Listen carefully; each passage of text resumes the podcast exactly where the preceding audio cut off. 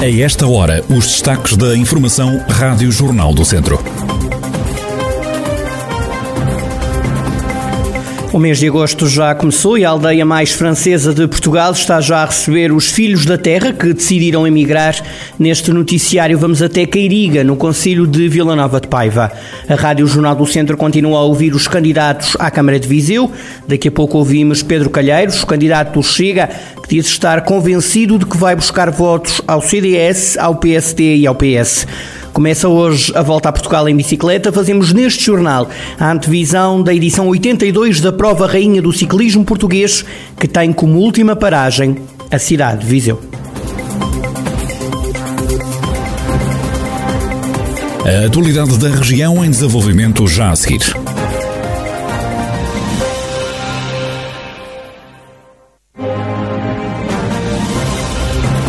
Noticiário Rádio Jornal do Centro, edição de Carlos Esteves. Os imigrantes já começaram a chegar a Cairiga, a aldeia mais francesa de Portugal. A freguesia do Conselho de Vila Nova de Paiva está por estes dias mais composta. Por norma, em agosto a população quadruplica. Nem a pandemia afasta os filhos da terra, como conta Idálio Costa. Todos os anos venho. Não, não falhei cá um ano, foi sempre. todos, todos os anos venho. Cinco, seis semanas é sempre. Porquê que se falha? Tenho, tenho família aí, tenho meus irmãos, tenho a família que vem aqui, tenho meus filhos depois que vêm cá até também. É, é, é aqui a minha, a, minha, a minha aldeia, onde tenho meus amigos também, ainda tenho aqui amigos de, de infância que, que, que moram aqui. E pronto, a gente sente-se bem aqui na, na aldeia. E com a pandemia, não pensou duas vezes com estas restrições todas? Não, uh, nisso aí não, aqui, porque isto é uma aldeia assim, uh, assim calma. Pronto, calma, quando no mês de agosto há, há mais, há mais, há mais gente, mas este ano pensemos mais, que nem de hábito vou sempre para o Algarve uma semana, este ano vamos ficar por aqui, vamos ficar mesmo aqui na, aqui na aldeia, porque bom, está um bocado mal aí para baixo. Agostinho da Costa também faz questão de regressar todos os anos à Cairiga. A maioria do tempo é. Podemos depois ir para a praia ou assim, mas a maioria é aqui. Porquê? É porque temos cá a casa e é aqui que a gente descansa. Aqui é que se descansa. Uma pessoa se andar sempre para trás e para a frente a fazer viagens e não descansa nada. Aqui é que é. Você ano passado também veio de férias? Também. Não há receio do vírus? Não, eu por acaso nunca tive medo. Nunca tive medo. Como é que está aqui Cairiga? Tem menos gente? Não é? Este ano eh, parece que já há menos lá. Há uns... Menos que o ano passado? É. Acho que há um bocadinho menos lá. E as pessoas saem menos mesmo de casa. As que cá estão. Maria de Lourdes Capela também está de férias com o marido. Este ano são um dos três filhos. Vai visitar Portugal. Todos os anos, nunca faltei. Nem a pandemia a deixou lá na frente? Não, não, não, não. não. A fronteira tem que estar sempre aberta? Tem que estar sempre aberta. Lá fazemos os testes e, e já fomos vacinados. Veio só com o seu marido, é isso? Sim.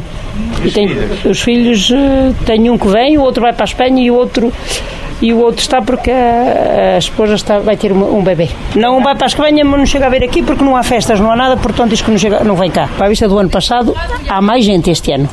Mas, eu, ah, mas o ano passado pouco tinha gente. Mas chega bem.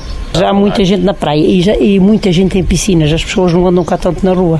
Os imigrantes de volta a Cairiga para gozar as férias de verão nesta que é conhecida como a aldeia mais francesa de Portugal, fica em Vila Nova de Paiva. É preciso dar prioridade aos investimentos mais necessários, é o que defende Pedro Calheiros, candidato do Chega à Câmara de Viseu. Em entrevista à Rádio Jornal do Centro, classifica de bonecadas as estátuas colocadas nas rotundas da cidade de Viseu. A bonecada que aí anda em cima das, das rotundas. Bonecadas chamam o quê? As estátuas, Sim. as esculturas? as- Sim, porque são coisas que, quer dizer, eh, para quem é muito amante da cultura é capaz de olhar para aquilo e achar que é muito bonito e que era de facto uma coisa absolutamente necessária. Eu entendo que na vida, na nossa vida, na gestão das coisas da casa, da economia da casa, das finanças da casa, como numa autarquia, como num país, a gestão tem que ser feita desta forma. Em primeiro lugar, as coisas importantes e depois, se sobrar, vamos às outras que são menos importantes, de facto tem que se priorizar necessidades. Este E as necessidades, a meu ver, não, são, não passam por aí, passam por outras coisas. então foi mal gasto. Ah, Não foi mal gasto, não está mal gasto. Penso é que poderia ter sido gasto de outra maneira. Como por exemplo, em quê?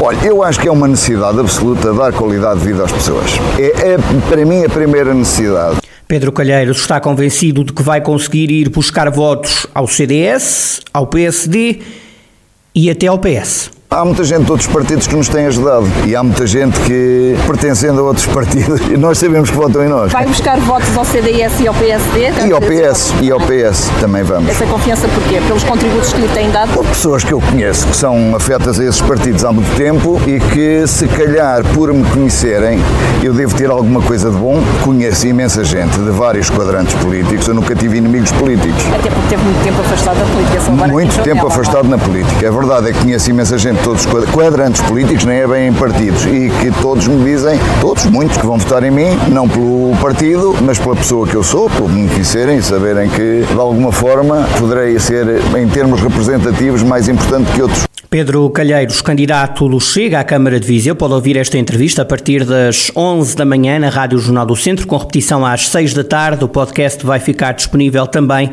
em jornaldocentro.pt. Arranca hoje a edição número 82 da Volta a Portugal em bicicleta, que este ano regressa aos moldes habituais.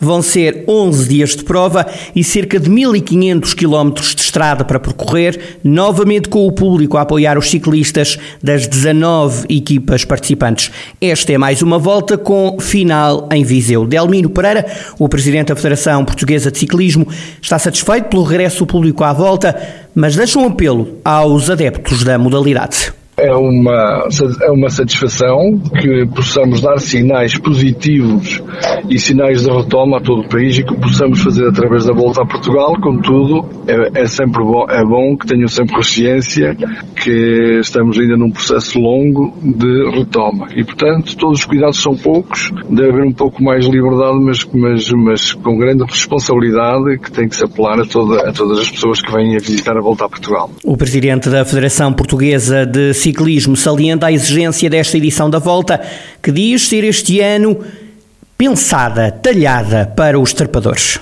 É uma volta eh, muito di- difícil, eh, com muita montanha, uma, uma volta vocacionada para trepadores e, portanto, prevê-se de facto eh, que, que, aliás, como tem acontecido nos últimos anos, portanto, é uma volta exigente, exige grande, grande, grande, grande capacidade, principalmente na montanha, e, exige que o vencedor tenha uma equipa capaz de defender esse líder. É um pouco aquilo que se perspectiva. A edição número 82 da Volta a Portugal arranca esta quarta-feira em Lisboa, vai estar na estrada até o dia 15 de agosto, data em que Viseu recebe o contrarrelógio individual que marca o fim da prova. Por uma melhoria no trabalho para enfrentar melhor a pandemia, o Sindicato dos Trabalhadores da Hotelaria do Centro alerta para as dificuldades em que alguns trabalhadores vivem. O sindicalista António Baião diz que o Estado não fiscalizou devidamente situações de empresas que encerraram sem motivo ou de trabalhadores que estavam em layoff, mas a trabalhar.